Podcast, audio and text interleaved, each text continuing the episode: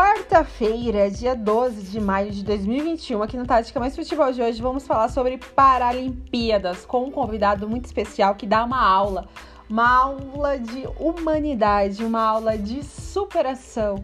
Então fiquem aí com o Lucas Lima, que é o para-atleta do SESI Santo André, que é um complexo enorme, né? Tem vários complexos esportivos do SESI, e ele é do Santo André. E vamos falar um pouquinho sobre o que pode acontecer nas Paralimpíadas em Tóquio. Obviamente, muita, muita história, muita inspiração. O Lucas, é, eu tive a oportunidade de entrevistá-lo há três anos atrás, então é muito bom tê-lo aqui no Tática Mais Futebol de hoje para vocês. Então, fiquem com a entrevista e também tem o nosso minuto aí do Tática Mais Futebol de hoje, com as informações do mundo da bola.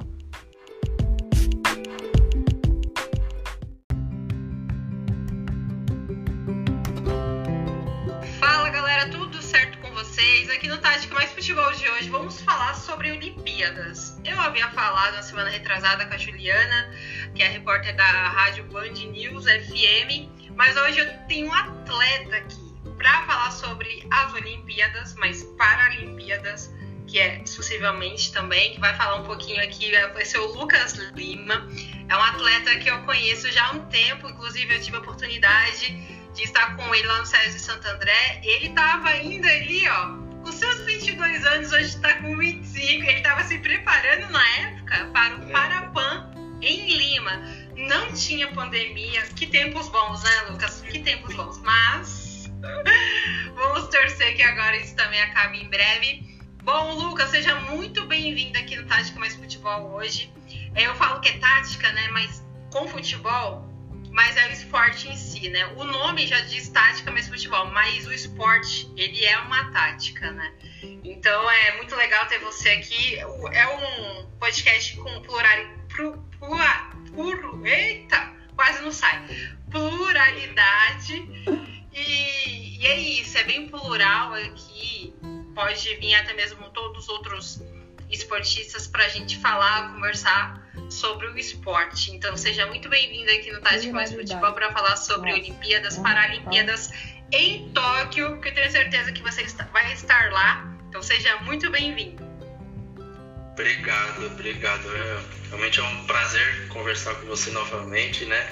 Já faz três anos, como passou rápido. Nossa senhora, três anos já, né? Muito. né? Menino tímidozinho, né? Meio resguardado, meio travando para falar. É. é... Bem tímido. Mas aí o tempo, o tempo passa, a gente vai se soltando aos poucos, né? Já deu uma entrevista ali, uma entrevista aqui.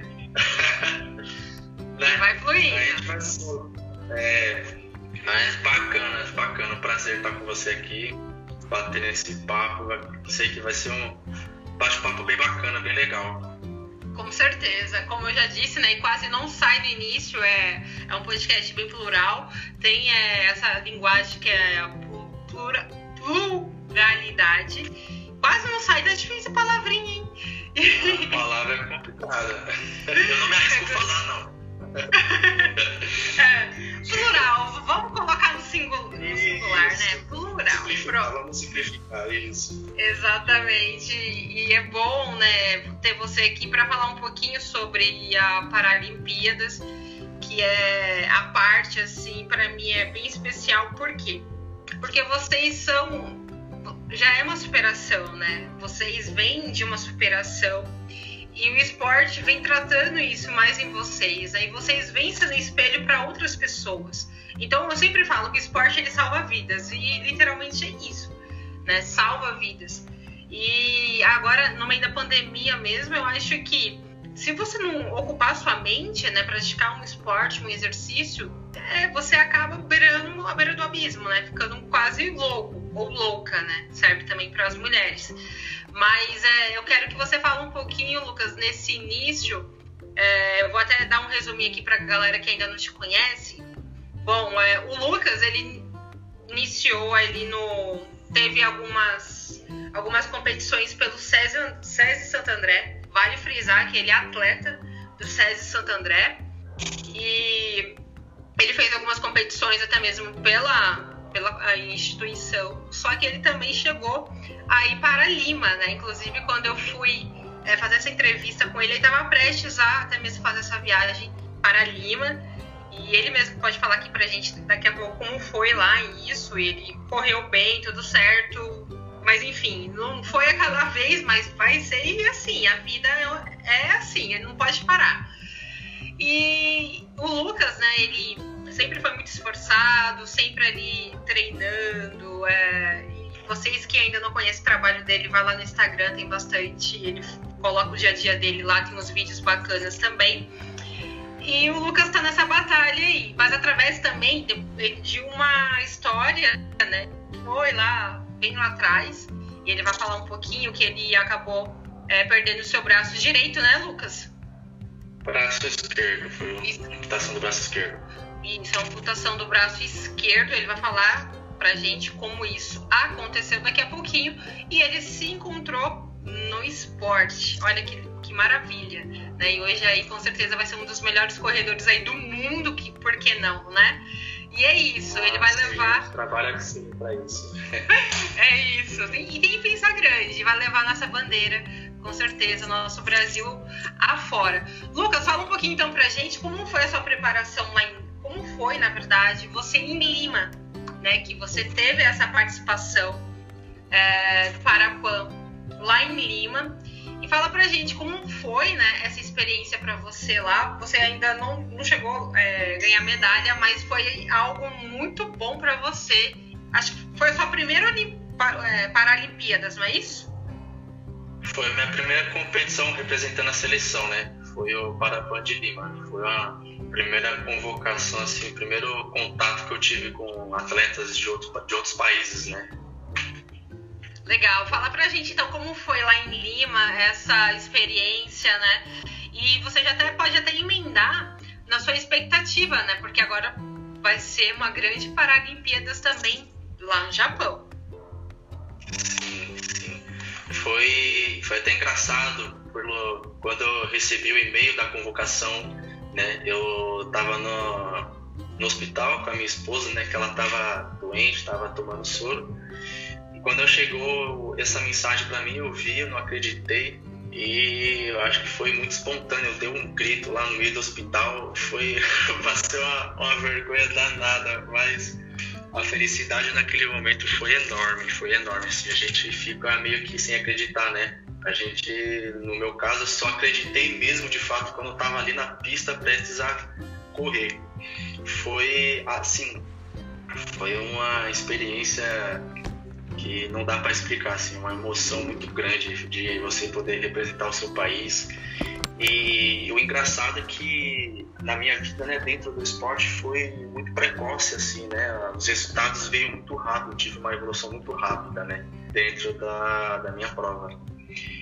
E ah, eu nem tava, quando eu recebi a, a convocação, a gente já tava no, no na, passando os dias, né, a gente teve que se apresentar no hotel para fazer a, o check-in, tudo bonitinho, a gente ia viajar na noite.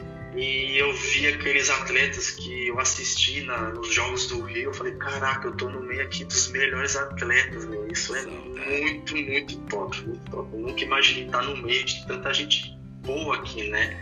Gente que eu acompanhava vendo na televisão, eu falei, caraca, eu tô aqui do lado. Isso já foi um, um, uma conquista enorme para mim né?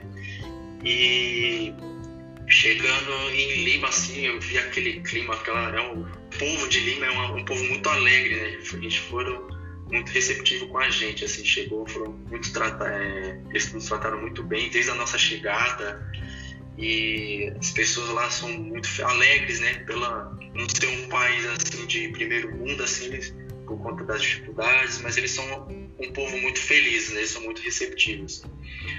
E resumindo um pouco, né, é, já estava me preparando para a prova.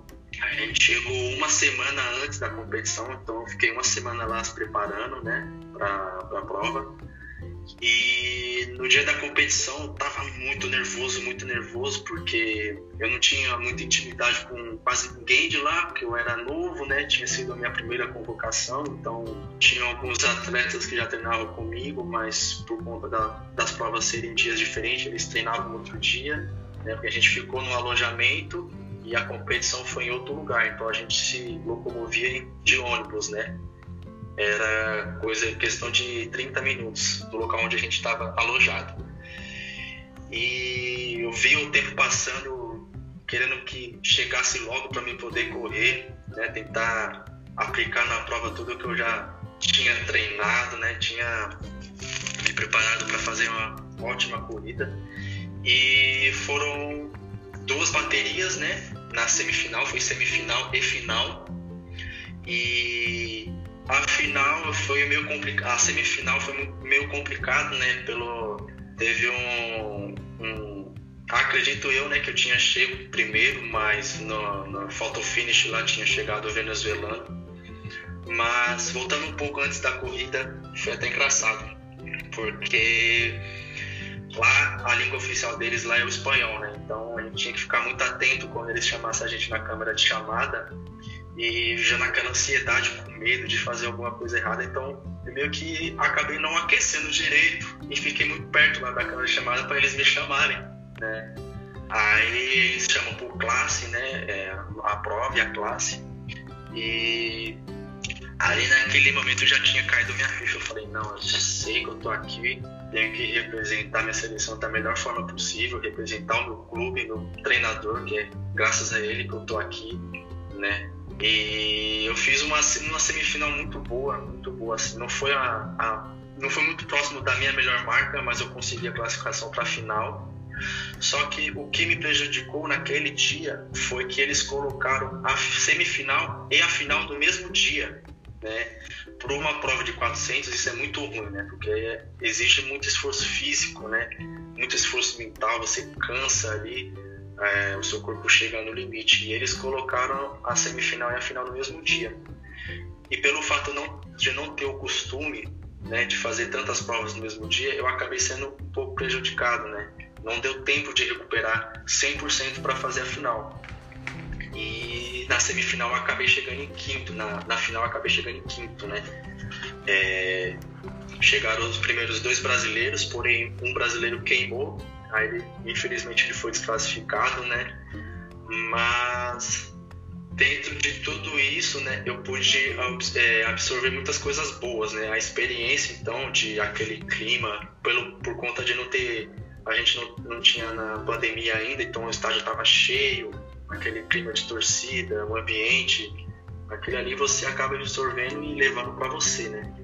E é, infelizmente, né, fiquei muito triste por não ter medalhado, mas só o fato de poder estar lá representando o meu país, né, de ter tido um, um resultados assim muito precoces que me fez chegar aos jogos do PAN, ali já foi uma conquista enorme, assim, ali depois que você acaba a prova ali, você para e pensa, meu, que coisa maravilhosa, eu quero aproveitar cada momento que está acontecendo, que é, atletas que não sentiram isso, eu torço muito para que um dia possam ter esse sentimento de representar a seleção, porque é uma coisa muito incrível, né? muito incrível.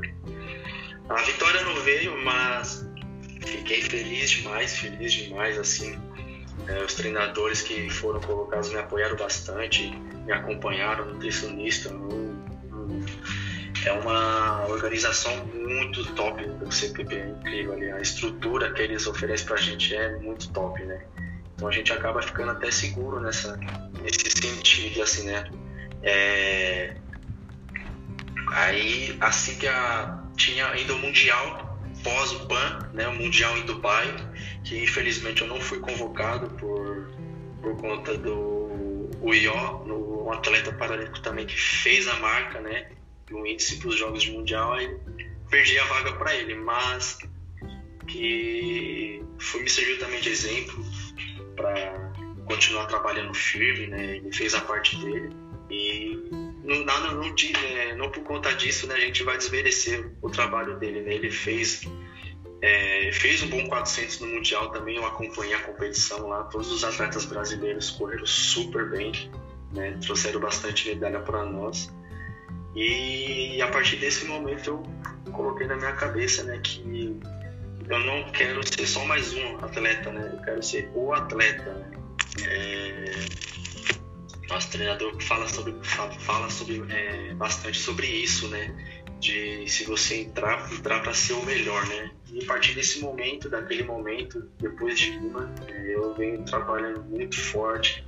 Graças a Deus, de lá para cá, não, sofri nenhuma lesão. Né? É, acompanhamento fisioterapêutico do César é muito forte também, muito bom. Os profissionais ali são excelentes, né? E isso ajuda muito bastante na prevenção de lesão. Então, o meu clube ele oferece uma estrutura muito boa, né?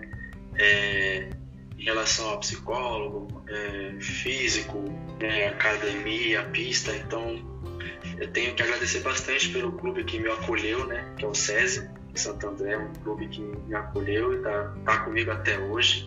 Tenho que agradecer muito ao meu treinador, que é graças a ele, o trabalho incrível dele, né, que me fez chegar à minha primeira competição internacional. E estamos batalhando agora, né, firme, para garantir uma vaguinha lá nos Jogos de Tóquio, né, que era para ser 2020, mas infelizmente eles adiaram essa competição, que querendo ou não, para alguns atrapalhou, mas para outros ajudou muito, né, ajudou bastante esse adia é, essa questão né, de eles adiarem a competição no meu caso ajudou bastante porque se fosse ano passado eu acho que eu não teria chances de ter ido, né? E com esse com esse adiantamento deles pude me preparar melhor, né? Graças a Deus a gente vem muito forte, é, o treinador vem ali acompanhando a gente a cada detalhe, corrigindo, né? A gente agora, por conta da pandemia, a gente tinha parado de treinar no CT Paralímpico, agora a gente conseguiu voltar a treinar duas vezes por semana lá, onde a gente faz treino específico. E estou muito confiante, estou me sentindo preparado, tô, me sinto preparado, né? E agora é só esperar o momento certo, esperar essa seletiva de junho que vai acontecer agora dentro do CPB. E é isso, vai dar tudo certo. Vai dar tudo certo, é isso aí, a palavra é essa, vai dar tudo certo. E a frase, né? Eu acho que esse resumo seu, né, Lucas, já diz muito pelo atleta que você vem sendo, né, nesses últimos anos. É, foi representar a seleção brasileira em Lima e acho que por um milímetro, né, um milésimo aí acabou não levando ali, né, como você já destacou muito bem.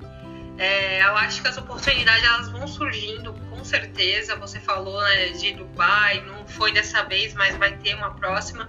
E isso só te encoraja e te capacita ainda mais para ser melhor na próxima fase, né? Nas próximas fases que vier, nos próximos é, torneios, né? Nas, nas próximas Olimpíadas. Então eu acho que isso acaba, né? Te estimulando cada vez mais para que realmente você possa buscar é, o, o, auge, né? Na verdade, ali é o topo.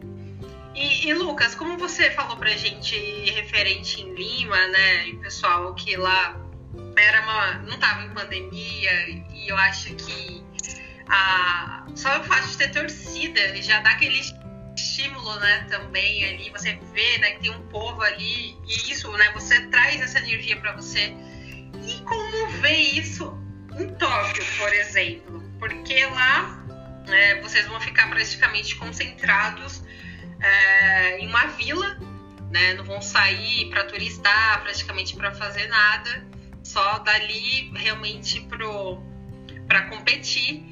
E como trabalhar com isso? Você falou né, que tem os psicólogos que vocês, é, do SESI praticamente aí, que sempre tratam com vocês, né? o SESI é, é maravilhoso, né? Eu estive lá também e vi que realmente são profissionais de alto nível, vocês estão muito bem servidos. E como ver, né? As Olimpíadas lá, Paralimpíadas no Japão, num período pandêmico, né? E você acha que. É, e os japoneses, né? Eles não são tão é, brasileiros, abrasileirados. Aquele calor, né? Exato, não tem aquele calor, né? São um pouquinho frios, mas faz parte da cultura deles, né? Mas como você vê é, a pandemia, né? A Olimpíada, a Paralimpíadas com pandemia para vocês, atletas, inclusive agora, né? Faltando praticamente um mês e um pouquinho já para iniciar, um mês, né? Para iniciar a Paralimpíadas. Um mês e pouco. É assim, eu acredito que é, dentro do atletismo, né, acredito que a pandemia de fato ela atrapalhou muitos atletas, né, prejudicou muitos atletas, né, porque por conta dessa pandemia teve muitos, muitas competições que ajudariam atletas a tentarem fazer o índice foram canceladas, então atletas que tiveram que ficar dentro de casa por ter alguma doença crônica, né, então, querendo ou não, muitos atletas foram prejudicados né, por conta dessa pandemia. Atletas ficaram muito tempo sem treinar. Né? Graças a Deus eu tive essa oportunidade de não parar de treinar. Né? Eu tive a sorte que poucos, não, que muitos não teve, aliás. Né? É, na questão lá do Japão, até onde eu sei, a torcida vai ser liberada somente para os japoneses. Né? Só vai ter torcida japonesa lá no estádio, até onde eu sei. Né? É, assim, eu converso bastante com a minha psicóloga é, sobre justamente sobre isso, né? É, o ambiente influenciar na, na, na, sua competição, na hora da sua prova, o que, que a torcida, a torcida ajuda ou não ajuda, pode acabar te atrapalhando, né? E eu comecei a colocar na cabeça sobre isso não, não deixar não muito influenciar na, nas minhas competições, na minha prova, né? É, normalmente a gente lá no CT Paralímpico sempre está cheio de atleta, então querendo ou não a gente tenta trabalhar nossa cabeça para isso não influenciar muito, né? Porque querendo ou não influencia, Se a gente tem que ter uma mente muito forte para deitar, né? E não deixar isso influenciar.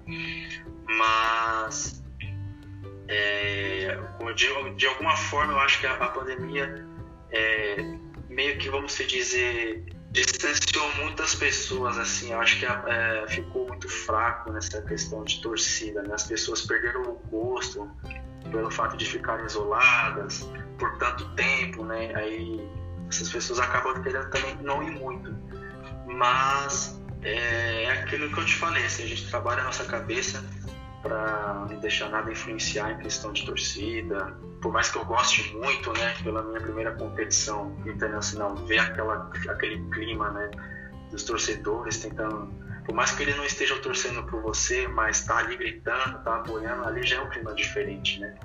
E a gente tenta trabalhar para que isso não venha influenciar, né? Porque a gente sente falta de pessoas ali na arquibancada. É legal, é bacana. Mas se de fato assim toque, jogos de toque for desse jeito mesmo, a gente tem que trabalhar para não deixar isso atrapalhar, né? Focar na nossa prova, fazer o que a gente trabalha para fazer, né? E não deixar isso influenciar, porque pode acabar atrapalhando. Né? A força mental, né, Lucas? Eu acho que vocês vão ter que ter muito isso, né? A força mental, é, trabalhar, concentração, trabalhar nisso e focar. Eu acredito que você e os demais vão vão ter isso, porque tem profissionais ao lado de vocês, né, que já estão preparando vocês, inclusive, para essa competição. E fala um pouquinho agora sobre a seletiva. Você falou que em junho, né, que agora vai ter esse último, essa última seletiva. E aonde ali os nomes vão estar e aonde fica o coração pulsando já, né? Naquela expectativa quase saindo pela boca, né? Exato. Ali é é, a expectativa cria uma expectativa muito maior com o tempo se aproximando, você já eles a data, então a gente fica torcendo para chegar logo, né? É, a gente vai se apresentar lá no CT Paralímpico no dia 5, né? A gente vai se apresentar lá e antes desses dias 5 a gente tem que ficar sete dias de quarentena para poder entrar no CT, então tem todo um protocolo de segurança, né? Porque Legal. querendo ou não vai ter bastante, vai ter bastante atleta lá, eles vão de alguma maneira dividir os horários para não ficar muito cheio, né? Tem toda uma logística né, que eles criaram para não, não ter muita aglomeração. Né? A gente vai se apresentar no dia 5, né? A gente se apresenta dia 5 e fica até dia 12, né? E dentro desse tempo a gente vai ter um tempo de treino, né? Vai separar todos os horários para a gente treinar e na sequência, nas, nos dias seguintes, vai ser a competição, né? Vai ser a, a, a, a vamos dizer, a, o ponto final ali de quem vai e quem não vai, né? Vamos dizer assim. É, é, não vai ter só uma chance, né? Eles vão dar mais oportunidade dentro desse tempo. Ah, vai ser mais, no mínimo. É, então, é, no mínimo vão ser três chances. Isso foi o que o meu treinador passou para mim, né? No mínimo, vão ser três chances que a gente vai poder ter de fazer o índice. E vai vir atletas de tudo quanto é canto, né? Mesmo atletas que já garantiram a vaga para os jogos vão ter que participar, né?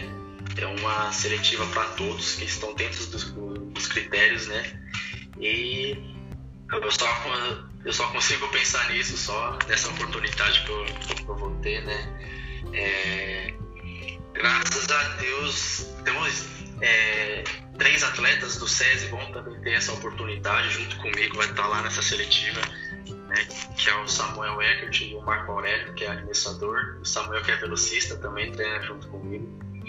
É, e isso é bom, isso é bom estar perto de quem a gente gosta, vai estar lá torcendo pela gente, a gente também torce, né? E vai ser muito bom, vai ser algo que a gente espera muito, né? Porque querendo ou não é a oportunidade única, né? Essa seletiva que muitas pessoas aguardam, vai ser, às vezes, pessoas vão dar vida ali, porque é os Jogos Paralímpicos, né? Ninguém quer estar de fora, é uma competição que está acima das competições, né? Quem não quer estar nos Jogos Paralímpicos, né? Sem dúvidas, né? Eu acho que ninguém quer ficar de fora, com certeza. E é isso, vai chegando o dia, a hora e a adrenalina vai subindo. Que bom, né? Que vai ter três chances. Eu acho que isso já, né, já dá uma expectativa um pouco maior, né? Você fica mais confiante. Mas eu acho que por todo o trabalho, né? Vocês mesmos se conhecem melhor do que ninguém. Você sabe o seu trabalho, você sabe da sua capacidade. O seu treinador, né? Com certeza tipo, funciona muito para isso. Então, é, vai estar assim na lista lá para as Paralimpíadas em Tóquio e vai trazer medalha e é isso, porque agora está mais preparado que, do que nunca, né, Lucas? Ah, exatamente. A gente trabalha duro para isso, né? Porque creio eu que qualquer sonho de qualquer atleta é estar tá lá na, no lugar mais alto do pódio, ouvindo o hino nacional, admirando a medalha. Eu acho que não. Esse é o auge que um atleta pode conquistar, né? É a medalhinha de ouro todo mundo trabalha para isso, né? É, eu coloquei na minha cabeça isso, né? Que eu quero sim estar tá lá. É, a gente coloca, a gente sempre tenta separar também, né? O primeiro passo é conseguir a vaga, né? Sim. Um passo de cada vez, não vamos atropelar as coisas, né? A gente trabalha muito isso, questão de um passo de cada vez. Vamos conquistar a vaga e lá a gente pensa como vai fazer, né? É o mais importante é o preparo. É, a preparação, com certeza, eu acho que é isso. A vaga primeiro, a gente cria expectativa, a gente é ser humano, né? Impossível não, não criar. Mas é, tá preparado, né? Você sabe, não, primeiro eu vou conquistar a vaga e é passo a passo. E depois realmente eu já penso é, como eu vou trazer essa medalha para cá. É concentração, é, você sabe da sua capacidade. Vai ter, obviamente, muitos outros atletas do mundo inteiro mas você sabe que tá, tá ali porque é capaz. Lucas, é, a Paralimpíadas vai ser do dia 24 de agosto até dia 5 de setembro, né? Isso, isso. Então vai ser ali no finalzinho de agosto e no início de setembro ali já finalizando. A Paralimpíadas, eu sempre até acho que eu frisei isso com você com o Renato também, se ele vai estiver ouvindo aí, um abraço para ele, que é um baita para atleta também, um cara inspirador. E eu sempre falo que a Paralimpíadas ela traz muito mais também que o esporte. Ela traz a superação para nós, sabia? Porque vocês passam isso pra gente né? Eu acho que é muito, não que a Olimpíadas não passe, né, os outros atletas, mas vocês é algo que é ver vocês lá na, na pista, no seu caso, velocista, né, ou ver alguém numa quadra, né, que é cadeirante, né, jogando basquete na Paralimpíadas, a superação é só olhar, a gente já vai ver, né, só olhar vocês ali, a superação realmente ela já vai nos edificar. O que vocês traz isso pra gente. Então, acho que a Paralimpíadas ela traz isso, eu aprendi demais desde 2000 e quando eu entrevistei o Renato pela primeira vez foi em 2014, né, nas Paralimpíadas ali 2016. 2014 foi uma uma entrevista pro meu canal, mas em 2016 eu entrevistei ele porque ele estava indo lá pro Rio 2016, né? E é isso, traz muito, né? É uma superação assim vital pra gente. E eu quero muito, entrando nesse, né, nesse, nessa palavrinha aí, superação, esse tópico, que você fale pra gente, né? É, como você superou, né? Eu acho que isso já tá bem mais que explícito, né? Aí você, velocista, indo aí já para sua segunda Paralimpíadas na carreira, como você se encontrou no esporte? Né? É, muitos não sabem, mas o Lucas ele sofreu um acidente há muitos anos atrás. Você tinha era 17, 18 anos, né, Lucas? Isso, eu ia completar 18 anos no ano que eu sofri o acidente. Isso, olha aí, ó, tá vendo? Ia completar a maioridade e sofreu um acidente, um acidente de moto, e ele acabou amputando o braço, teve que amputar o braço esquerdo. Bom, vou deixar o Lucas contar para você e, e assim, é, é, bem, é bem emocionante a história dele porque é algo que ele superou. Ele poderia ter parado ali, naquele acidente, ter pedido ali, entrado em depressão, ou esquecer, ou ele mesmo, enfim, mudar a vida dele de uma forma é, negativa, né? Se fechar para o mundo. Mas não, ele desabrochou para o mundo, ele encontrou um escape, ele não viu que ficar sem o braço seria para ele uma limitação, mas sim uma impulsão para ser um cara melhor, para ser um, um, um, atleta. E ele vai falar isso pra gente, né, Lucas? Conte para nós essa superação. É, um ponto muito importante que você comentou sobre a a superação, né? Que eu acredito que dentro do esporte paralímpico, eu acho que é uma das formas de mostrar para as pessoas que um, uma pessoa com deficiência também pode, né? Ela, né, por mais das dificuldades que ela tem no dia a dia, ela consegue superar isso todos os dias, né? E ainda mais superar as dificuldades dos treinos, né? Porque querendo ou não, o deficiente em si, o atleta com deficiência, além de ele superar as dificuldades no dia a dia, ela tem que superar outras dificuldades que são dos treinos, adaptação. Então, querendo ou não, a gente acaba matando dois leões por dia, né? Não é fácil. É uma forma da gente mostrar para as pessoas que a gente também consegue, né? E foi o meu caso, né? Foi o meu caso, assim, eu aprendi muito com isso, né? Aprendi a lidar com a minha deficiência por conta disso, né? Eu Sofri um acidente de moto né, em 2013, abril, dia 10 de abril de 2013, às 9h20 da noite. Foi, era. Eu trabalhava né, numa empresa de adesivo, né? Recebia, na época o salário mínimo era 600 reais.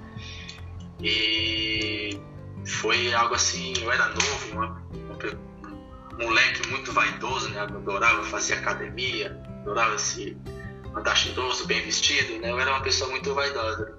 Não que eu não deixei de ser hoje, mas eu tô bem mais relaxado do que antes. é, mas foi um momento da minha vida que foi muito difícil, né? Foi os primeiros anos pós-acidente foi muito difícil, né? Para mim poder aceitar isso, né? É, os médicos tentaram, né? Recuperar o meu braço por conta da, da do acidente, né? Que na hora da pancada, meu braço virou 360 graus. Né? O braço foi parar totalmente debaixo do meu corpo. Foi, um, foi uma, um acidente muito grave. Um carro me fechou, me jogou para contramão, né? E o abençoado fugiu, né? Me fechou e fugiu, não consegui pegar a placa. Mas tá nas mãos de Deus, né? Que, que ele esteja Sim. em paz. Tá nas mãos de Deus. E a minha vida mudou a partir desse momento, assim, dentro da ambulância, né? A ambulância foi muito rápido. Foi questão de 20 minutos, a ambulância já estava no local do acidente, né? E no dia do acidente, no caminho para o hospital, eu tive três paradas cardíacas no caminho para o hospital, três paradas cardíacas. E por incrível que pareça, eu voltei sem nenhuma sequela, né? É, a enfermeira da ambulância falou que, pela minha idade, isso ajudou muito, né? É, eu sempre fui uma pessoa que sempre teve ligação com o esporte, adorava jogar futebol, né? Sim, é, adorava jogar futsal. E a minha saúde, a minha idade me ajudou muito na minha recuperação, né? Chegando no hospital, lá eles fizeram raio-x, tomografia, fizeram E eu virei um, um, um boneco de madeira, quebrei costela, quebrei bacia, cravícula. Nunca tinha quebrado nada. Quando foi quebrar, quebrou tudo de uma vez, né? foi, foi. Meu um, Deus! Foi, foi, foi, é uma, foi uma cena horrível. Mas tudo isso que eu tô te contando foi pessoas que me contaram porque eu não lembro de nada, né? Lembro de nada, nada. Não, eu lembro de horas antes, eu ainda tava no trabalho, mas minutos antes do acidente, pós-acidente eu não lembro, eu só sei que eu acordei depois de 21 dias em coma, eles me induziram ao coma, acordei sem entender nada, né? E teve um, um, momento muito engraçado que eu queria comentar, foi quando eu acordei do coma, eu acreditava que o meu braço estava engessado, mas não, eles já tinham amputado o braço, né? Por conta da que eu peguei trombose no braço, eles fizeram raspagem, mas não teve como recuperar. Eles tiveram que amputar, porque se eles não amputassem, a infecção ia subir para o coração e né, o coração ia parar.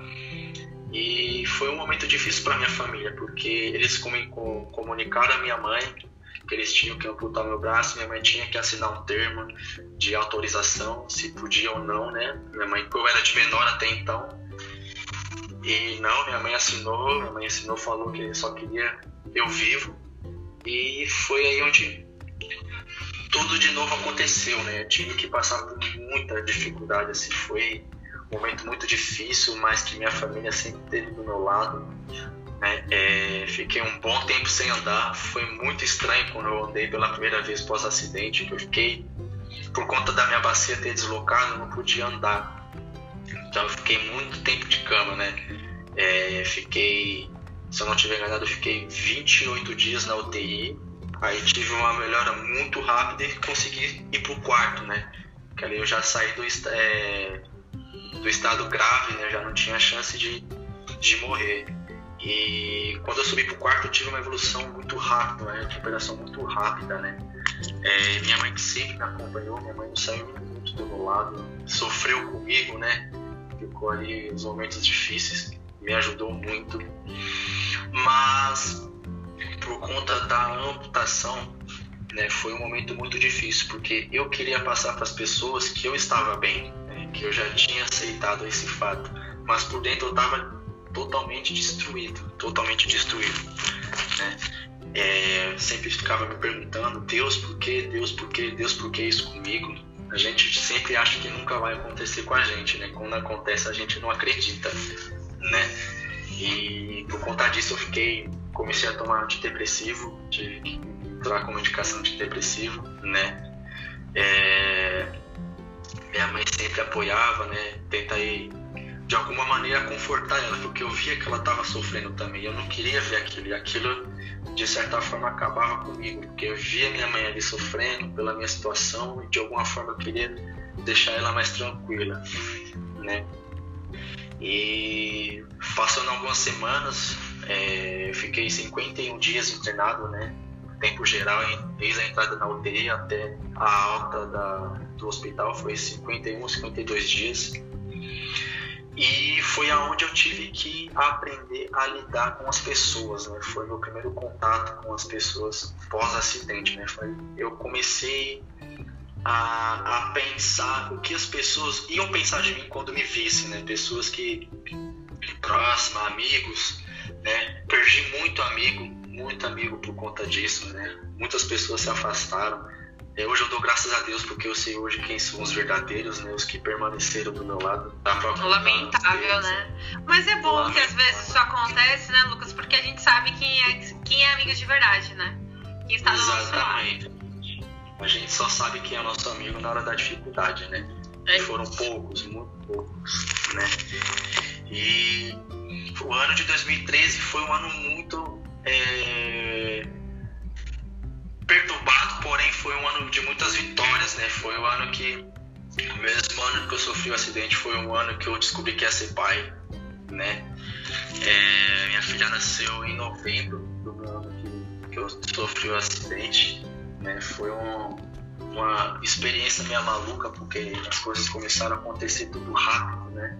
Aconteceu muita coisa no curto tempo, né? Foi um. eu ainda estava no período de adaptação, de ainda me aceitar como uma pessoa diferente, vamos dizer assim, e ainda ser pai. Falei, meu, que pedrada é essa que eu tô tomando? Nossa, foi, que ano, né? Foi ano. Meu, 2013 foi um ano muita dificuldade, foi difícil. E passados os anos, né, em 2014 eu tive período de quase dois anos de recuperação, né, por conta da minha bacia, porque ela até hoje ela não voltou para o lugar, né. Ela foi, eu desloquei a bacia em dois lugares e no local do deslocamento criou uma cartilagem, então ela estagnou nessa posição e não voltou mais. Mas graças a Deus hoje ela não me atrapalha, mas antes na minha é, readaptação tive muita dificuldade para poder voltar a andar. Ficava muito tempo, não conseguia ficar muito tempo em pé porque perdi muita massa muscular. Eu lembro que quando eu tive alta do hospital, eu saí do hospital com 47 quilos. E antes Nossa. do acidente eu tinha quase. Antes do acidente eu pesava quase 70 quilos. Caramba! 70, 69, 70 quilos. Que diferença. Muita, nossa, muita diferença. E ali foi uma lição que eu levei para minha vida. Falei, meu, é uma coisa que eu não quero mais ver perto de mim é moto, né? As pessoas falam, ah, mas isso acontece, que não sei o que. Eu não quero mais saber de moto. Foi algo que só me prejudicou sempre. Já tinha caído várias vezes de moto antes desse meu acidente, né? Então eu acredito que aquilo ali foi um basta para mim, né? Ó, chega, seja, se você continuar por esse caminho, você vai se dar mal. Né? Deus me pegou assim e falou: ó, chega, você vai sair daqui, você vai seguir esse caminho, porque se você for por esse, você vai se ferrar. Hum. E foi o que aconteceu, né? É, em 2000, 2015, 2015 eu já estava bem melhor, já estava andando praticamente sozinho, né? Com acompanhamento médico, né? Sempre tinha retorno. De três em três meses eu tinha que retornar ao hospital para ter um acompanhamento, tudo. E foi um momento que eu parei para pensar e falei, e aí, o que, que eu vou fazer da minha vida? Né? Estou me recuperando, estava recebendo um auxílio do INSS, porque por conta do acidente entrei na caixa, né? Fiquei muito tempo recebendo pelo INSS e falei, e aí, e agora? O que, que eu faço?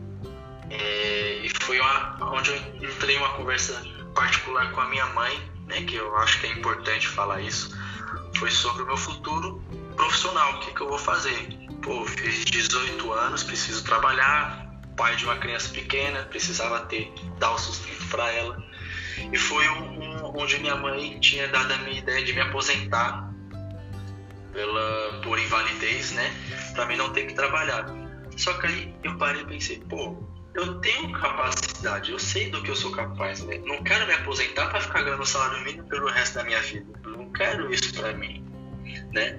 Porque até então minha, era, uma, era uma, uma, uma situação nova para minha mãe. Minha mãe nunca lidou com uma, uma situação dessa que aconteceu comigo. Então, para ela, é, ela me queria ver seguro, né, algo que eu não pudesse me prejudicar. Então, eu entendi o lado dela, porém, eu não eu não estava satisfeito. Eu falei, não, eu tenho capacidade de trabalhar, eu quero trabalhar, ganhar bem. Né? E foi onde eu comecei a pesquisar é, foi onde eu descobri que a maioria das empresas tem é, a lei de cotas né, para deficiente.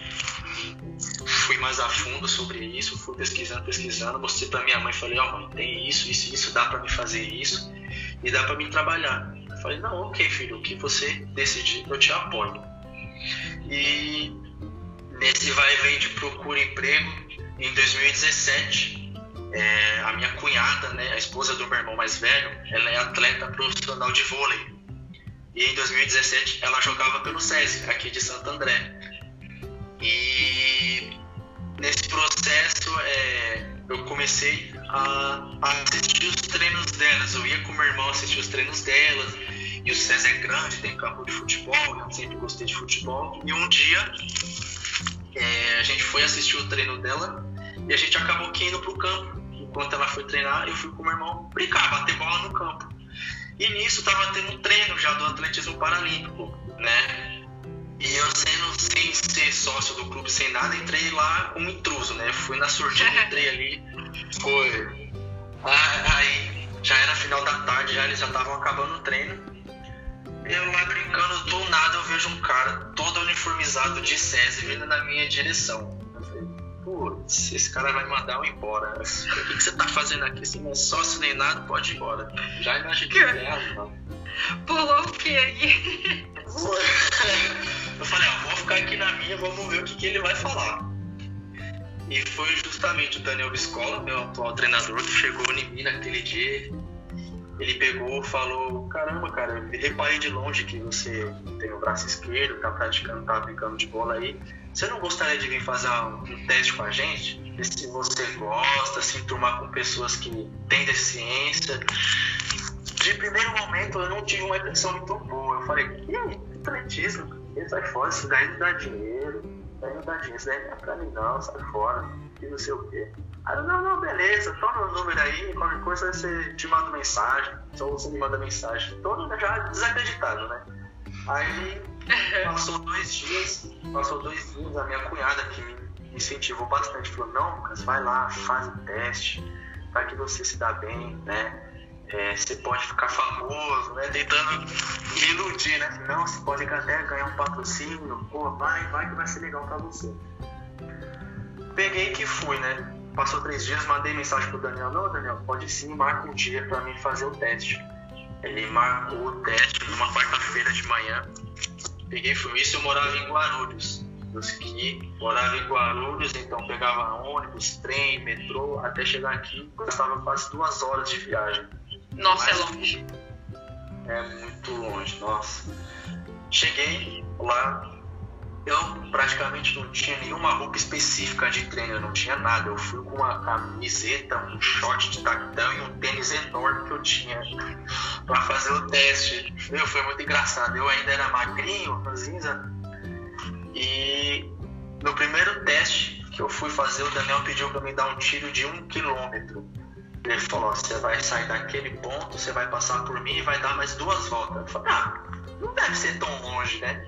E ele não foi específico comigo, ele pegou e falou, ó, vai o mais rápido que você puder.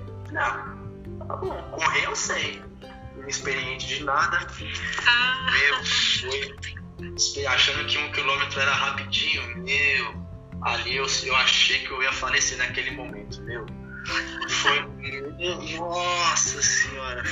Foi aquele dia foi. Foi. foi eu, eu, sei que eu terminei o teste, eu tava nem conseguindo mais respirar direito, eu caí no chão. Você achou que um quilômetro seria uma rua? Somente uma é, rua.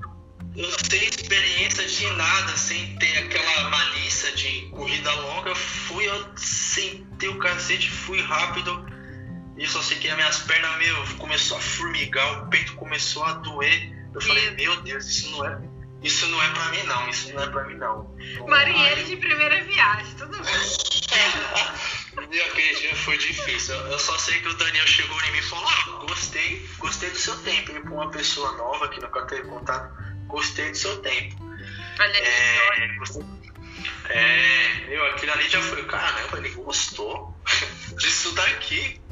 Foi. Aí e você achando que foi péssimo. Você falou, não, foi Eu achando que foi péssimo, foi horrível. E a partir daquele momento, quando eu vi que ele falou para mim que tinha gostado, eu comecei a passar a acreditar que eu tinha um potencial para aquilo. Gostou? Então eu sei que eu posso melhorar. Aí, né, surgiu aquela, aquele interesse. Aí foi onde ele falou: oh, Lucas, a gente tem um clube de atletismo paralímpico, é, de começo a gente não tem uma, uma ajuda de custo, o máximo que a gente pode fazer é pagar sua passagem. Se você quiser continuar com a gente, as portas estão abertas, beleza? Aí é você que escolhe. Falei, não, beleza, beleza. Se dá para mim vir todos os dias? Aí ele, não, não, calma, não é assim. Você vem duas vezes por semana, vamos ver como é que vai ser, como você se adapta, né? Primeiro você tem que ver como, em qual prova você vai se encaixar primeiro, então a gente vai acabar fazendo testes em várias provas. Enfim, comecei a treinar duas vezes por semana, né? É, foi aonde o Daniel começou a me colocar em várias provas para ver em qual eu conseguia me destacar. Então eu acabei me fazendo um pouquinho de tudo, né? Fiz, já fiz 1.500, já fiz 800 metros, já fiz salto em altura, salto em distância, salto triplo, 100, 200, 400, já fiz um pouquinho de tudo. Mas como é, o Daniel sempre acreditou que eu era é, atleta de velocista por conta do meu biotipo. É, alto, magro, e, mas de começo eu sofri bastante, né? É, por conta de não ter resistência, então eu acabei que fugindo um pouco para a prova de campo. Ele me jogou um pouco ali fazer salto em distância. E foi a prova que me, eu me destaquei bem foi o salto triplo, que minha primeira competição foi, a, foi o regional. Eu consegui fazer o índice pro brasileiro já, na minha primeira competição. Falei, opa, legal, bacana. Só que nessas competições a gente sempre tem que fazer do, três provas. E foi onde o Daniel me inscreveu nas provas de velocidade. E a prova que eu me dava bem, eu fazia pro final que aí eu conseguia garantir a bolsa atleta, né? Que ficasse entre os três do Brasil, eu conseguia uma bolsa atleta. Então ele sempre tentava me empurrar ali para conseguir aquela bolsa, para já me dar uma estabilizada, investir mais em mim, né? E foi onde eu consegui me destacar, consegui, cheguei muito próximo de bater o recorde brasileiro do salto triplo, foi meio bacana. É, se eu não tiver enganado, o recorde brasileiro era 13,90, né? do salto triplo eu fiz 13,69. Então foi coisa de centímetros ali que eu não consegui bater o recorde brasileiro. E depois disso o Daniel tentou mais uma vez né, me dar a oportunidade de fazer prova de velocidade e foi onde eu consegui me destacar muito bem. Né? Foi onde eu conseguia treinar junto com os atletas que já treinavam por 400 metros, que hoje é a minha prova oficial é 400, né? E tô aí até hoje, né? 400 metros é uma prova que dói muito. Se eu falar para você que eu gosto, eu tô mentindo. Eu não gosto de 400, não gosto. Dói muito, não muito, dói muito. Mas é uma prova que eu sou muito grato, né?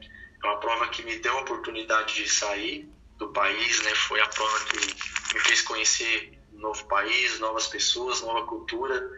Então eu sou muito grato, né? Muito grato por essa prova. Mas gostar não dá para dizer que. O cara tem que ser muito doido para falar que gosta de 400. É, dói. Olha, tem Mas... que ser bem maluco mesmo. Para 400 quilômetros é muita coisa. 400 metros é, é, é, uma volta completa na pista que a gente tem que dar, né? Mas dói muito, dói muito. Você tem. É, é, é porque assim, é engraçado, porque na prova de 400 metros, o que dói mais são os treinos, né? Porque na competição você só dá um tiro, nos treinos é vários tiros que você vários tiros, para poder suportar para você poder suportar um tiro só. Então, querendo, a gente acaba sofrendo muito nos treinos, né? É um treino muito intenso. Né? Quando a gente entra no período de treino específico, é onde aumenta o nível de tiro, né? São tiro atrás de tiro com uma pausa curta entre os tiros, então acaba trabalhando muito o ácido lático. A gente trabalha muito isso, né? É, então, querendo ou não, foi uma prova que eu não queria ter me destacado, mas me destaquei, né? Vamos dizer assim. É, eu queria ser muito bom nos 100 metros, cara. 100 metros, assim, eu acho que não dói nada treinar pra correr 100 metros, mas. Não, mas quando é bom, é os 400 é... metros mesmo, e daí por é... diante. Foi, foi igual o que o meu irmão falou uma vez. Você nasceu para correr 400 metros, cara. Não tenta inventar, fazer moda, você corre 400. É isso, Lucas. É, pra você, ó, que chegou, olha que história incrível. Chegou no clube para acompanhar a cunhada e acabou ali indo até o campo com seu irmão, encontrou um treinador, um olheiro, né? Falou: não, ele tem um biotipo legal, tal. Vou convidá-lo para ser um velocista, vai ser um paratleta de atletismo. Olha aí. E você achando. que eu tava no lugar certo na hora certa, né? O lugar certo na hora certa, isso. É perfeitamente isso. E você que tava ali se encontrando, né? Querendo até mesmo é, entrar no site de empresas para ver realmente, para trabalhar em, com uma cota, né? Que hoje todas as empresas têm, né? Que tem que ter alguém que tem alguma deficiência física mas você hoje é um paratleta que daqui praticamente um mês pode representar e vai representar todos nós brasileiros na Paralimpíadas do Japão. Imagina você desistir lá atrás. Imagina você não entrar é, no SESI. Imagina você não ser o Lucas que é hoje. Já, já parou para pensar nisso? Já, é. todo dia eu penso nisso. Eu falo, cara, se eu não tivesse sofrido esse acidente, né, aonde será que eu estaria hoje? Será que eu ainda estaria no meu antigo trabalho, recebendo aquela mexaria? Olha aí. Então, então, então eu sempre tento agradecer a Deus pelo que aconteceu comigo, né? Porque é, assim, eu acredito muito em Deus, né? Acredito muito. Então, tudo que acontece comigo, eu sempre tenho um propósito dele. Né? Eu nunca tento é, perguntar o porquê, né? Mas sim para quê, né? Para que eu vou fazer isso, né?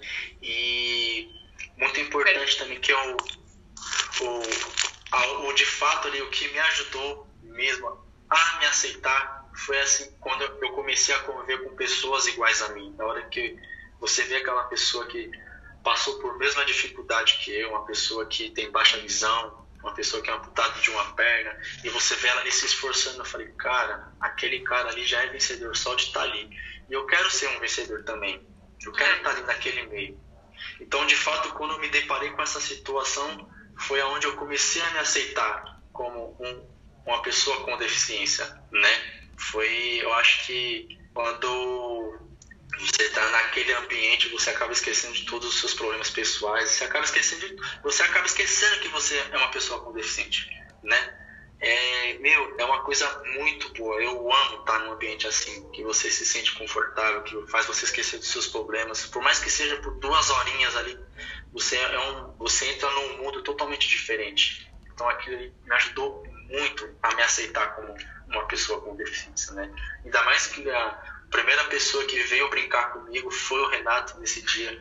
Foi até engraçado. Que ele foi engraçado porque ele meio que ficou é, receoso, ele ficou, não sei se ele ficou com medo, porque nesse dia eles estavam treinando, né? Eu já estava participando da equipe, já fazia parte da equipe, mas ainda não tinha intimidade com ninguém, né? Era novo ali, meio com vergonha de se enturmar.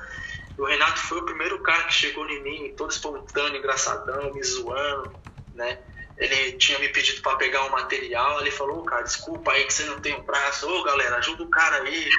Falei, olha só. Aí ele viu, é porque momento eu não dei risada, eu fiquei meio sério assim. Aí ele, pô, acho que eu falei com o cara errado, não sei se ele gostou dessa brincadeira. Foi, né? mas depois aí, não, cara, eu não ligo pra isso não, estamos em casa. Aí foi onde eu, meu, eu peguei um apego muito grande com o Renato. É um, é um pai para mim, né? Cara que sempre me aconselha é sem palavras, né? Sem palavras. E, Renato, é. enfim, né? Renato, Renato é incrível. E foi isso, meu. 2017 assim foi o ano que eu consegui é, me refazer, né? me reconstruir como pessoa, né? A lidar com as pessoas sem medo do que elas vão pensar de mim, né? Eu pensava muito na, no que as pessoas achavam de mim, tinha aquela preocupação: será que ela vai deixar de gostar de mim pelo fato de eu não ter um braço? Não sei, porque as pessoas pensam muito nisso. Eu acho que grandes pessoas que adquirem a deficiência no decorrer da vida, eu acho que ela, elas acabam sofrendo muito do que as pessoas que já nascem com uma deficiência. Porque uma pessoa está 18 anos, já viveu, teve uma uma vida já feita e acaba acontecendo uma tragédia. Se você não tiver um apoio da família, se não tiver uma pessoa para estar ali do seu lado te aconselhando, é, é difícil, é muito difícil. Então, o esporte de uma, entrou na minha vida assim de uma forma muito forte, né? E eu absorvi aquilo para mim e falei, cara, é assim que eu sou e é assim que eu vou viver. Foi, eu sou muito grato ao esporte, muito grato. Que relato, né? O esporte salvou a sua vida é isso, né, Lucas? De fato, salvou minha vida, assim, fez um, transformou minha vida de uma forma muito grande, muito grande. Isso é, é maravilhoso, realmente é, eu nunca me canso, sabe, de ouvir histórias assim que realmente dá um up na, em nós. É, você que está ouvindo agora também esse podcast, tenho certeza que você parou aí para refletir é, para ver o que você está fazendo com a sua vida. E olha, esse testemunho, esse relato do Lucas, né? É, é, muito forte, porque lá em 2013 ele poderia ter morrido, como a, até mesmo a enfermeira falou na ambulância, olha, você teve três paradas cardíacas, é, você nasceu de novo praticamente. E por causa do seu biotipo, por ser jovem, já tinha um, um era um atleta, te, é, acabou salvando sua vida. Então, é, fica uma lição, né, Lucas? Foi uma lição ali para você, mas você passou por um processo. Lógico, em 2013 não foi um ano, como você já falou, é, longe disso, maravilhoso, mas também olha como Deus faz as coisas. Você teve uma filha, né? Então, você poderia ter ido a óbito, mas você não foi. Ótimo, glória a Deus, graças a Deus por isso. Mas lá na frente, Deus te deu uma luz, uma vida para você, né? Então, como você mencionou muito bem aqui no podcast, é, cada um tem a sua crença, né? A gente respeita, obviamente, mas Deus sabe de todas as coisas e, e tem propósitos para nós, né, nas nossas vidas. Então, muitas das vezes a gente não entende na hora. 2013, acho que para você virou um, trevo a sua cabeça. Não, eu vou ser pai agora, como assim? Eu perdi meu braço, e aí? Eu sou, eu sou um ninguém. Como eu vou trabalhar para sustentar essa criança, né? E passou mil coisas na sua cabeça. Né? Mas aí, olha que, que bacana. Foi, as coisas foram acontecendo, foram sendo transformados. Você conversou com a sua mãe, como você já disse, sua mãe falou: olha, não, melhor aposentar. Não, eu sou muito novo. Isso veio em sua mente. Então, muitas coisas Deus coloca, eu sou novo, como eu vou me aposentar assim? Ainda eu não tenho braço, mas tenho duas pernas, tenho aqui, ó, minha mente. Eu vou, eu vou pra luta. E foi isso que você fez. Isso é, é espetacular, maravilhoso mesmo. Eu, eu sempre me emociono muito com esses tipos de histórias, porque pra gente, às vezes, né, que temos aqui dois braços, duas pernas, e a gente se limita por muita, pouca coisa. Você fala, ah, não, imagina, eu não vou, ah, eu não vou, é. eu não vou fazer isso. E olha você, você falando, olha, mesmo eu cheguei com dificuldade, você, Renato, e muitos para-atletas maravilhosos aí, maravilhosos, que vem aí rompendo barreiras a cada dia. Como você falou, se a gente que tem duas pernas e dois braços mata um leão, vocês matam dois, três por dia, porque é mais complicado para vocês, né? Que às vezes não tem um braço, não tem uma perna, tem uma visão baixa. Então, é, cabe é, a gente se superar cada dia, mesmo com as pequenas limitações que a gente tem. Às vezes a minha limitação, Juliane, às vezes tá aqui na minha mente olha, mas aquela garota é melhor que eu, mas você está se oprimindo, né? Já está se colocando para baixo, mas você não sabe da sua real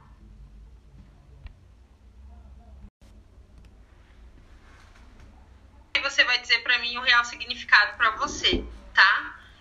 E aí você me diz aqui. Vou começar com história, o que é uma história, o que significa para você? História, eu acho que é momentos vividos, momentos importantes, acaba virando história, pra gente, ser, pra gente contar, pra gente relembrar. Grandes momentos. Show de bola. Um recado, recado para você. Um recado que eu daria para mim? É, não, um recado, o que significa. Um recado que você queira dar. Um recado é, acho que uma pessoa que busca um tão sonhado sonho que não desista, não desista, não desistir é muito importante, né? Porque eu acredito que todas as pessoas têm um sonho, né? Todas as pessoas têm um, um propósito, mas quando elas se deparam com a dificuldade, com o preço que ela tem que pagar, ela acaba desistindo, né? Então, o recado que eu deixo é não desista, vá independente das dificuldades que você tem, independente de você ter que acordar cedo todos os dias, não desista, porque o resultado é, é o importante é você não desistir, né? Independente de se o seu sonho, se você acredita que o seu sonho está distante, se ele está próximo, se ele, você acredita que um dia vai conseguir, não desista, não desista, né? Um ponto muito importante. Eu levo isso para minha vida, né? Não desistir brabíssimo, brabo. E superação. Superação é você aceitar a sua vida como ela é, independente das coisas que aconteceu com você, se você perdeu um membro, se você deixou de ser aquela pessoa vaidosa. Eu acho que superação é você aceitar a si mesmo, independente da sua forma física, independente do que você pensa, do que você acredita. Acho que é você se aceitar. Família. Família. Minha esposa e minha filha. Acho que não tem. Elas são a minha base, né? Elas são o meu refúgio, é onde eu consigo repor minhas energias, é quando eu tô com a minha filha e com a minha esposa. Elas são um grande significado para mim, minha família. Maravilha. Treino. Ah, difícil. difícil. Treino é difícil. Mas que a gente precisa muito, né? A gente não pode deixar de treinar. Treino é um fator muito importante, principalmente para um atleta de alto rendimento. Treino. Seleção brasileira. Ah, eu acho que seleção brasileira é uma conquista diária. Eu acho que é um, algo que a gente tem que estar tá conquistando a cada dia, né? É sempre estar tá tentando estar tá junto com os melhores, competir com os melhores, representar a seleção. Né? Acho que é, é isso. Tóquio. Um sonho que está quase se realizando, vamos dizer assim. É um isso aí, já deu certo. Isso aí, um sonho próximo que vai ser realizado, porque você está trabalhando arduamente, e é isso, um passo de cada vez, e a expectativa lá em cima, né? Vai dar certo. Uma pessoa que você se inspire na, na profissão. No atletismo. No atletismo pode ser no esporte? No esporte, é. Vamos, vamos colocar esporte que é mais abrangente, né? Eu, eu admiro muitos atletas do atletismo em si. Porém, um, um cara que eu me inspiro muito é o jogador de futebol, Cristiano Ronaldo. Ele consegue mostrar pra gente que é, a força de vontade, né, de querer ser o melhor sempre ali, né, ele, o esforço que ele tem de querer mostrar para todo mundo que ele é capaz, eu acho que ele mostra aquilo e eu tento sempre me inspirar nele. É um cara que é sem, sem comentários, né? Ele conseguiu mostrar para todo mundo que ele é o melhor e que ele não é só mais um jogador, é, ele é o jogador, né? não é à toa que ele foi cinco vezes melhor do mundo. Né? Ele mostrou isso para todo mundo. Então é um cara que eu tento me espelhar sempre. Né? Não é dentro do atletismo, mas eu acho que serve muito como lição. Com né? certeza. Na, nos momentos decisíveis, né? de, tomar, de tomar uma atitude. Ele é um cara completo assim, dentro do esporte. Então é um cara que eu me inspiro muito. Ah, o CR7, como é, você destacou bem, né? Eu acho que para você se espelhar alguém no esporte mesmo, às vezes nem precisa ser daquela sua modalidade, né? Mas algo que é no esporte, algo que realmente reflete em você, algo que te inspira. E o Cristiano Ronaldo, sem dúvidas, é um cara que já demonstrou aí para todos nós, né? Cinco vezes melhor, melhor do mundo, sempre buscando ficar ali, tá com quase 36 anos de idade, se não me engano, mas sempre bem fisicamente, né? Buscando sempre ser melhor e, é isso. É, é, a gente se inspirar realmente em pessoas que sempre fazem a diferença e que sempre deixam um legado, né, Lucas? Eu acho que o legado é importante. Exatamente. Exatamente, o legado é muito importante. Ainda mais um cara que tá sempre quebrando recordes ali, o cara é, é sensacional. Sem dúvidas. Lucas, então, para finalizar, é, como eu vou fazer aqui uma brincadeirinha com você para ver, para falar um pouquinho de futebol, né? Um time, o seu time, né? O seu time do coração. Qual é o seu time? Eu sou corintiano. Sou corintiano. família é. inteira, quase, quase a família inteira é corintiana. Tem uns que foram pro mau caminho, virou palmeirense, outros santistas. Foi para o mau caminho, ótimo. Mas sempre fui corintiano. Assim, eu já fui muito, muito fissurado em futebol. Muito. Eu assistia, brigava, queria discutir para ver quem era o melhor. Hoje eu, eu tô, meu, desinformado total, assim. Se você me perguntar em que posição tá, em que competição tá participando, eu não vou saber te responder. Porque, assim, eu tá deixei certo. de acompanhar muito futebol. Foi momentos, né, Lucas? Foram momentos na sua vida. Então, agora você tá focado no em seu maior aí sonho, que é realmente trazer medalha, conquistar o auge, o topo. E é isso. Tática. O que essa palavra traz para você? O que é uma tática na sua vida, na sua profissão também? Tática. É, é uma palavra muito importante você, você ter comentado sobre isso, porque é algo que eu tento usar muito durante a minha prova. É uma, por conta disso, é uma prova veloz, porém um pouco distante. Você tem que exigir muita é, força física, porém você tem que ter uma estratégia, você tem que ter uma tática, né? Você tem que ter uma, uma, uma prova pronta na sua mente e pôr em prática na hora, né? E é muito importante um atleta de 400 metros ter uma tática, né? Uma, uma preparação antes, você fazer uma logística da corrida, o que, que eu vou fazer ali até certo ponto da, da corrida, o que, que eu tenho que fazer, se eu tenho que tentar acelerar, se eu não tenho. Então é um fator muito importante, não é só correr, né?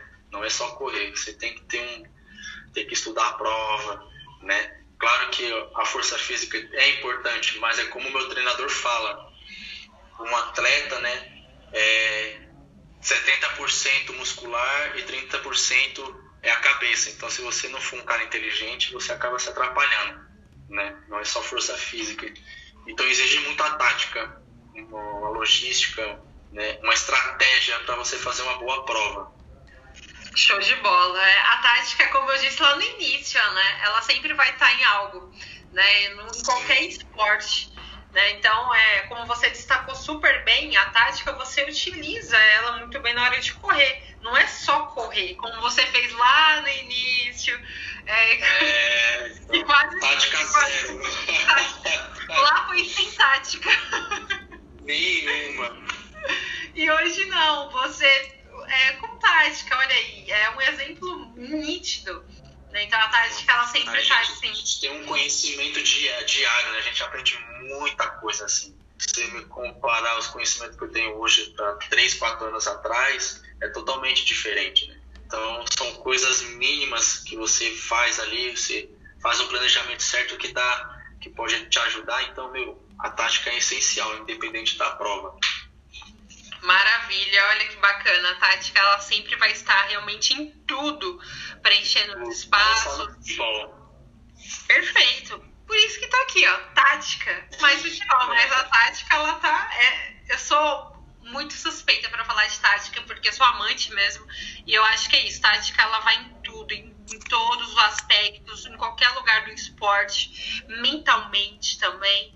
Então é isso, é, tática ela faz parte do nosso jogo diário, o jogo da vida, digamos assim, né? Sim, é, sim. É até um, um, uma parte importante também, que é onde a tática está envolvida, que ela não está só é, ela não está só na hora da prova, né? A gente também usa muito a tática para poder é, se distrair, não ficar ansioso, né? A gente tem muita tática. Um exemplo, uma coisa que eu gosto muito, que tira um pouco da minha ansiedade é ouvir uma música. Eu gosto muito de rap, então coloco meu fone de ouvido, me concentro e aquilo acaba me, me acalmando um pouco. Eu sou um tipo de cara que fica muito elétrico, muito ansioso e isso acaba me atrapalhando, né?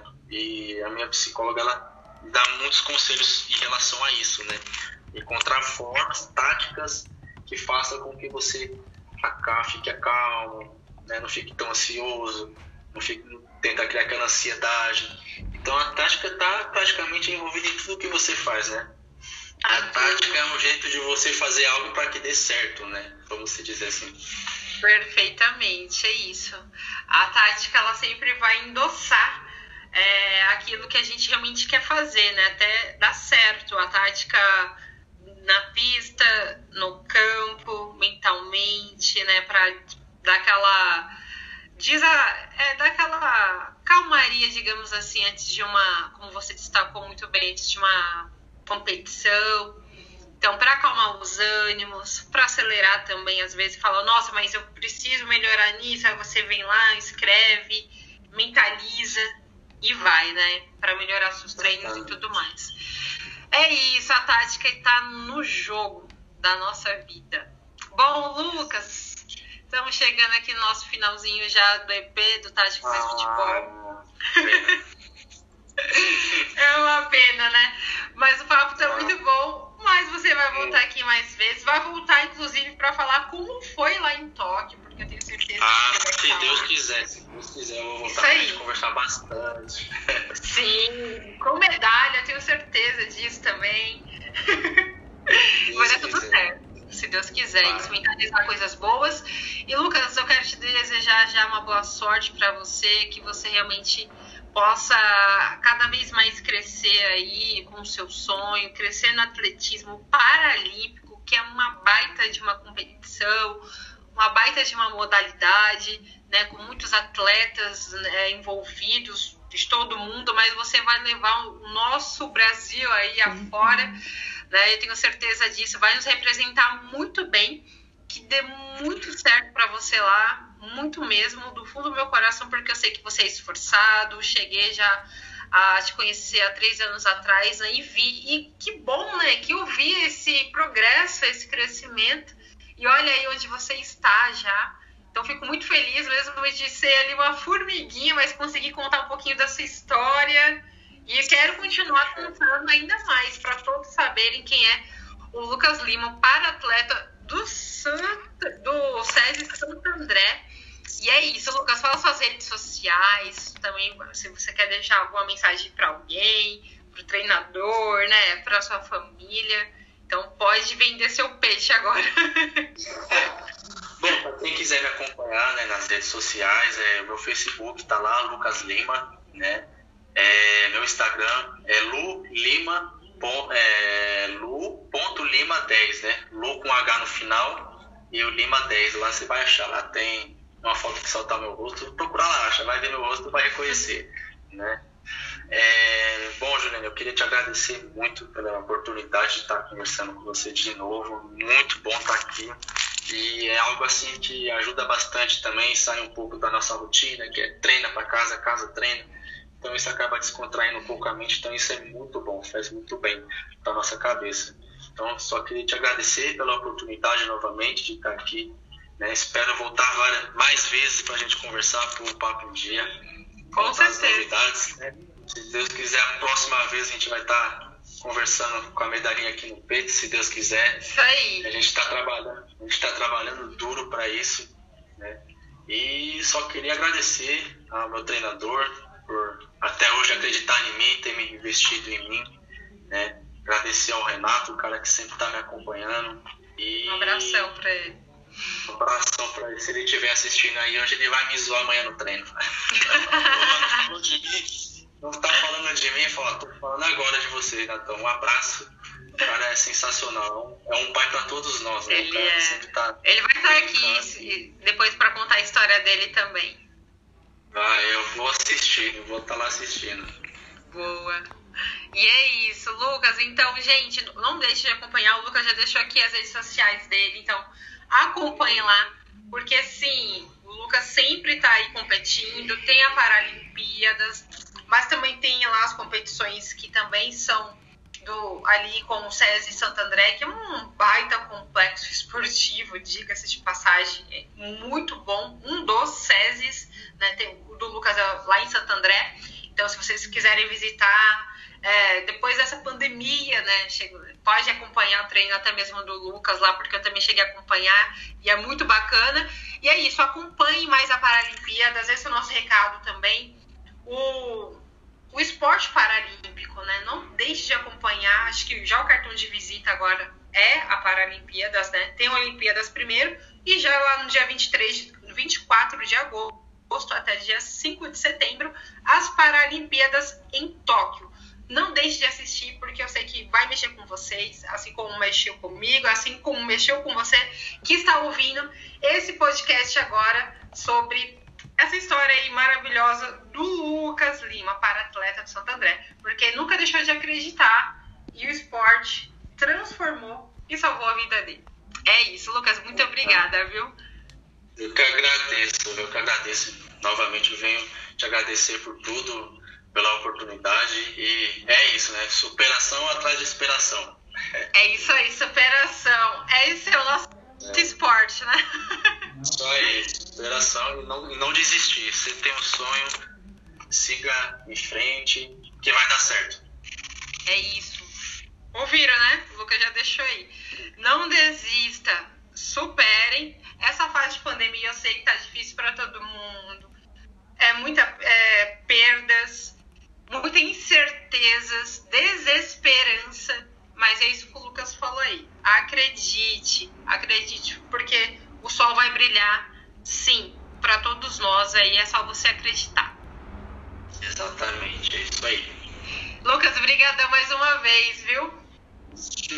Obrigado eu. Fica com Deus. É um abraço. Espero voltar mais vezes pra gente conversar. Vai voltar, então vai voltar aqui no Tática Mais Futebol sim. Esse foi o Lucas Lima, para atleta do SESI Santo André, seleção brasileira, também aqui no Tática Mais Futebol de hoje. Então fiquem até a próxima semana, gente. Um abraço. Um abraço, fica com Deus. Valeu. Lucas, muito obrigada.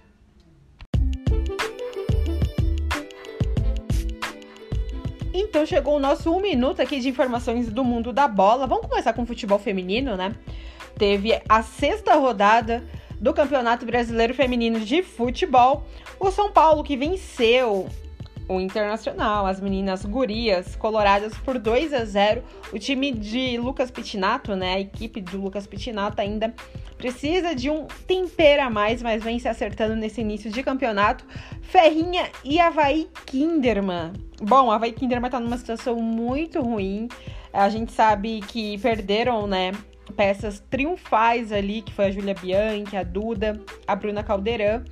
E tá ali perigando já a zona de rebaixamento, né? Vamos torcer que as meninas é, de Santa Catarina possam ter um esboço nessa temporada no Brasileirão Feminino, mas a Ferrinha venceu por 1 a 0 as meninas de Santa Catarina. Flamengo, Flamengo da Marinha e São José ficou no empate 2 a 2 São José, que vem muito bem nesse início de campeonato brasileiro feminino, já Flamengo da Marinha ainda precisa ter um ímpeto maior. Napoli e Minas Brasília. Bom, foi um jogo que ficou no 0 a 0 sem gols. O Napoli que precisa né, ter essa engrenagem ainda é, no Campeonato Brasileiro Feminino e também Minas Brasília, mas o Minas ainda vem melhor que as meninas é, do Napoli, né? As caçadoras. Bom, Cruzeiro e Botafogo ficou no 1 a 1 Foi um jogo parelho. É, as meninas da Toca da Raposa com as meninas do Fogão fizeram um jogo até mesmo bom, mas ficaram ali no 1 a 1 um para cada lado. Corinthians e Palmeiras, o derby, o derby que pegou fogo ali na Fazendinha. Foi um jogo muito bom, era o jogo da rodada até então, né? Se trata de um clássico. O Corinthians que fez ali um primeiro tempo, né, com intensidade, é, fez um primeiro tempo ali marcando muito bem também a saída de bola do, do Palmeiras, que gosta, né, de ter essa posse né? Jogar muito com a bola e sem ela também, sabe se portar. Mas o Palmeiras ali fez um, fez um gol, né? Com a Bruna Caldeirão, um golaço. E a Vika Albuquerque acabou empatando ali no finalzinho do segundo tempo pro Corinthians. E ficou nesse 1 a 1 Palmeiras que ainda continua invicto, hein? De olho nas palestrinas, sem perder no Campeonato Brasileiro Feminino, ali na liderança. Bom, vamos de Real Brasília e Bahia. Bom, ficou no 1 a 1 o Real Brasília, né, que também vem, subiu aí da Série A2 para a Série A1, as meninas é, de Brasília vêm até mesmo como Minas, né, se adequando cada vez mais na competição, e o Bahia também, que subiu, né, as meninas de aço pra série, da Série A2 para a Série A1, também vem se acertando aí no Campeonato Brasileiro e que cai entre nós ainda dá tempo, porque estamos no início da temporada e essa engrenagem aí vai, vai ser condicionada nas equipes que subiram para a Série A1. Grêmio e Santos. Foi um jogaço que fechou a sexta rodada. É, mas o Santos eu acho que caiu um pouquinho ali no ímpeto do que foi no derby, né? Mas ok, tudo certo, vai ter vacilação e é normal. A coach Lessa vem fazendo um excelente trabalho com muito repertório na equipe Santista e vem se acertando. Já o Grêmio também das meninas Patrícia Guzmão fez, tá fazendo um ótimo início de campeonato, vale a gente frisar isso também. Ficaram ali no 2 a 1 e foi um jogo bom, assim, até mesmo é, para ambos no, no, quesito de condicionar cada vez mais sua equipe, né? Dar uma cara. Bom, hoje tem a sétima rodada, hoje quarta-feira. E na semana que vem vou trazer mais aqui para vocês todo esse parâmetro, todos os placares para vocês estar acompanhando. No mundo europeu, bom, o que aconteceu no mundo da bola lá na Europa? Tá aí no finalzinho já de de, de campeonato, né? Ali na Europa, La Liga, Bundesliga, Bundesliga, Bayern de Munique, vence, vencedor, né? Mais uma vez. Muitos falam que, ah, mas não é novidade, mas isso não é demérito também da equipe de Hans Flick, que tá de despe se despedindo, né? De despedida da, da equipe bávara, mas ele conseguiu aí, já entrando, né, ali contra o Glagbá, que foi o jogo de sábado, como vencedor, né? Goleou, goleou o Glagbá, foi 5 a 0 e, e foi um grande, foi um grande jogo, mas com a vitória do Borussia em cima do Leipzig, acabou já antecedendo a vitória é, prematura aí do Bayern de Munique, mais uma vez campeão é, o Eneia, né? Nove vezes campeão da Bundesliga. Não é para qualquer um, né? Não é para qualquer um, mas a Bundesliga, como eu já trouxe aqui para vocês no Tática Mais Futebol, com os meninos do Chucrute FC, o Vitor e o Guilherme, tem tudo para ser ainda mais competitiva na próxima temporada, porque vai ter muita mudança aí, principalmente nos comandos das equipes. Bom, La Liga, La Liga, hein? Parece que o, ba o Barcelona ali não quer vencer, o Atlético de Madrid, Real Madrid, e aí? Ninguém quer levar o título da La Liga esse ano, mas tá bem disputado ali. É, o, o, Levante ontem empatou, não sei o que acontece com aquela defesa do Barcelona. Imprescindível, né? Os erros ali que são bem constantes mas empatou e tá complicando ali naquela ponta de cima da tabela. O Atlético de Madrid, que no início da temporada estava bem mais à frente, né? Agora o Real encostou e o Barça tá ali no cangote também. Bom, gente, vamos falar agora de Libertadores. Deixa eu frisar aqui para vocês que Euro... falta um mês para a Eurocopa, hein? Vai ser um baita, um baita campeonato europeu ali, a Eurocopa. Vamos ficar de olho, eu vou trazer para vocês aqui também, vamos dissecar os grupos das seleções, porque vai ser muito legal de ver. Fora as Olimpíadas e as Paralimpíadas, como eu já trouxe aqui para vocês também, né? Então tem Copa América, vou trazer aqui para vocês também. E muita coisa do nosso mundo aí do esporte vai acontecer aqui um mês. Bom, vamos falar de Libertadores. Bom, teve ontem a rodada, o Santos de Diniz. O Diniz chegou, gente. Diniz chegou. E tá arrumando a casa já, viu? Lógico que é um. É bem cedo pra gente falar e a gente tem que deixar o homem trabalhar. Deixemos, né? Parar com esse imediatismo, né? Desse desse efeito né, colateral que tem no futebol brasileiro, que, enfim, parece uma, uma sina. Não deixa que realmente os, os técnicos brasileiros e estrangeiros trabalhem aqui nos clubes brasileiros. Bom, hoje o Internacional, depois eu vou voltar lá no Santos para falar do Diniz. O Internacional perdeu por Deportivo Tátira de 2 a 1 Inter de Angel Ramírez estava vindo muito bem, inclusive, mas perdeu ontem, viu? Perdeu de 2 a 1 mas tá vivaça ainda aí na, no grupo do Inter. E o Palmeiras, classificadíssima. A primeira equipe brasileira que já está classificada venceu o Independente Del Valle por 1 a 0 com um gol convertido de pênalti do Rafael Veiga. E o Santos, vamos falar do Peixe. O Peixe venceu com gols de Felipe Jonathan. É, o Boca Juniors com a estreia de Diniz. Mas foi um jogo que eu vou falar para vocês. Uma lambança da arbitragem. Expulsou o Diniz na estreia. Expulsou também o Ramires, treinador do Boca. Foi uma lambança. E fica o recadinho pra Comebol aí, né? Comebol que, assim, contra clubes brasileiros é, é ilastimável, é lastimável, né? É lamentável. E foi isso que aconteceu. É, foi uma lambança, mas o Santos se assegurou e conseguiu vencer o Felipe com um gol do Felipe Jonathan por 1x0 e tá vivo. Tá vivo aí é, nesse grupo, porque o T Strongest venceu o Barcelona de Guayaquil, então, portanto, dá mais chance pro Santos ainda se classificar nesse grupo. Então não tá nada perdido aí para o time alvinegro praiano que tá tendo já uma repaginada com o Fernando Diniz. É muito cedo para falar, mas deixemos o homem trabalhar, tá certo? Porque realmente pode fazer um grande trabalho ali no Santos. Bom, e o Flamengo, né? E o Flamengo que empatou por 2 a 2 aí com com Caleira foi um jogo onde o Ceni deu alguns né, indícios né, de erros, mas ok, né? Tá tudo certo. Mas é, o que aconteceu? O, o, Deporti, o, o, o Caleira, né? Ia falar Deportivo Tátira. Fez um jogo ainda mais é, com uma marcação um pouco mais incisiva diante do time do Flamengo. O Flamengo ali que conseguiu depois o Gabriel. O Gabriel, vamos falar dele, que se tornou o maior artilheiro com a camisa do Flamengo em Libertadores, né? ultrapassando nada mais, nada menos que o Zico. O Gabriel é realmente vem quebrando recordes, né?